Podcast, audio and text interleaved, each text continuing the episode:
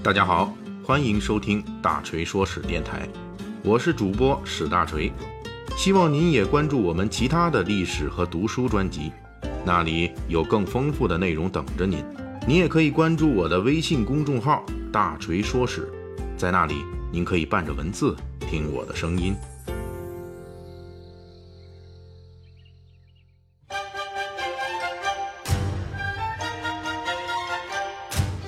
在上一回的《三国演义》细节解密中，咱们讲到了刘关张桃园结义故事的诸多历史流变。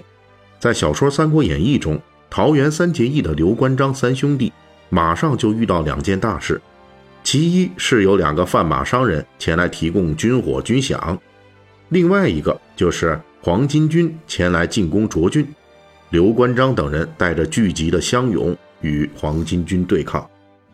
这两件事中，前一波给刘关张送军火的是大商人张世平、苏双，这是《三国志》等正史中记载的。第二波给刘关张送人头的是黄巾军将领程远志、邓茂，则来源于作者的艺术创作。桃园三结义之后出现的这四个人，出现了两个双名之人：张世平、程远志。众所周知，在整部《三国演义》中出现过的双名的人物是非常少的。全书中出现过的也不过张世平、程远志、马元义、裴元绍、王子服、武安国、曹安民等等很少的人。这其中有一部分是历史真实人物，比如张世平、马元义等等；还有一部分跟程远志、武安国一样，都属于文学创作。还有一些双名之人是作者在阅读三国史料的时候被拐去了错误的方向，比如王子服实际上应该叫王福。而曹安民的安民是他的表字，按理说他也应该叫做曹某，只是他的名字没有流传下来，所以只有表字安民两个字流传了下来，所以才被叫做曹安民。至于那些科比能、沙摩柯、呃俄和烧哥啊，这这其实是俩人，俄和和烧哥都是正史中记载的羌族的将领，这个作者可能是在阅读时候弄错了。把他弄成了一个人。至于少数民族的名字，我们就不在这次的讨论之列了。其实这不是《三国演义》的原创，在正史《三国志》中就出现过类似的情况。文中记载的绝大部分东汉三国之人都是单名的，这是为什么呢？对《三国演义》中的这个现象，最流行的解释是，由于西汉末年王莽改制，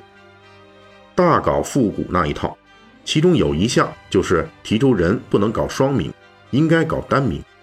后来王莽在处理他的孙子王宗的谋反案时，还搞过一个对双名贵贱的实际操作，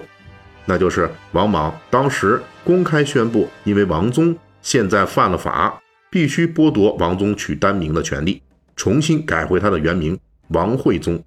这也是对王宗谋反的一种惩罚。问题是。王莽篡汉改制，在历史上时间非常短暂，在位也才不过十五年。他推行的单名贵、双名贱的新政，如何能够在两百年之后的三国时代，仍旧保持着深远并且广泛的影响力呢？关于这一点，其实古人就质疑过。两宋时期就有人提出过，王莽这个人啊，因为篡夺西汉，在后来的东汉时期一直是万人唾骂的对象。尤其是在东汉的士大夫阶层眼里，王莽那就是一个臭了大街的存在。任何事情只要跟王莽沾点边儿，都会被是标榜德行的士大夫们一顿臭骂，并且打翻在地，再踏上一万只脚。但是为什么王莽推行过的取名不能取双名的政策，反而得到了东汉和三国时期绝大多数人的长期执行呢？如今的学者们经过各方面的研究。已经不再停留于王莽新政促使人们统统崇尚单名的说法了。更多的学者则认为，王莽这一条禁止双名的新政啊，并不是东汉及三国时期人们崇尚单名的原因。恰恰相反，王莽推行的这条新政，实际是从西汉以来一直延续到三国时期，古人崇拜单名的一个反应。也就是说，王莽推行单名制，并不是崇尚单名的因。而是一直以来崇尚单名的果。种种迹象表明，这种崇尚单名主要流行于两汉时期的政府层面和精英阶层。关于这一点，三国演义》《三国志》也忠实地反映了历史的真实。比如下层出身的黄巾军将领中，就有很多双名之人，比如出境一次就被关羽斩杀的程远志、历史真人马元义等等。还有这个历史真人给刘备投资的大商人张世平，之所以是双名，也可以用这一条来解释。在两汉时期，商人的地位是非常低的。著名的七苛折，也就是政府动不动就抓去发配边疆戍边的那些七类罪人，这其中商人背景或者出身的就占到了将近一半。在《三国演义》中还出现过一个官员，叫做尹大木的。参加了司马懿消灭曹爽的高平陵事变。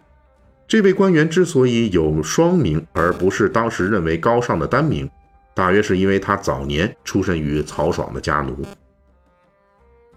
当时的社会精英阶层崇尚单名，除了各种传统因素影响之外，还有一个现实的考虑，就是避讳。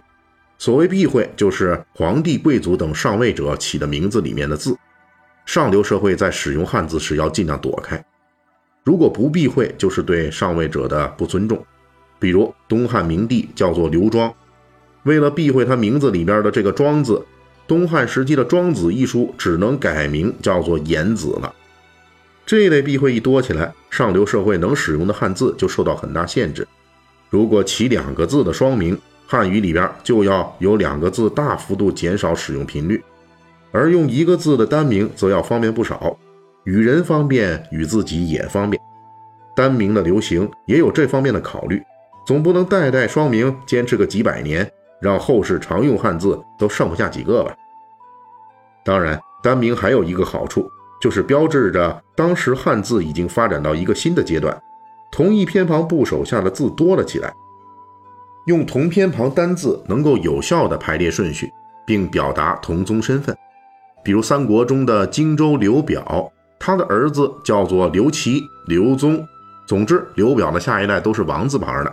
这种用同一偏旁部首的字来表达同一辈人的做法，后来发展到了变态阶段，就是朱元璋给自己子孙起名字时，要求一定要同一辈人的名字都保持一个偏旁部首。很不幸啊，这朱元璋的规定的偏旁部首是按照金木水火土五行轮流的。结果就是呢，朱元璋的后代子孙越来越多之后，为了避免名字重复，结果不断出现了化学元素周期表中才会出现的那些奇葩汉字，什么雷呀、铬呀、泥呀、钠呀、钴啊等等，都在这个老朱家的王室子孙名字中出现了。比如朱元璋的十三子代王朱贵后代中就有一个叫做朱成靶的啊。这把就是那金字旁右边一个八巴士的巴，这请您感受一下这老朱家的思路吧。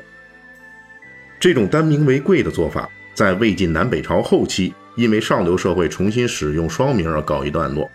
不过在《三国演义》中，后世的我们仍旧能够与程远志、武安国等双名人士来一次历史性的聚会。感谢大家的收听和对大锤一如既往的厚爱。如果您手头富裕呢，可以给我打个赏，咱一亿不嫌多，十万不嫌少，好让大锤早日实现人生的小目标。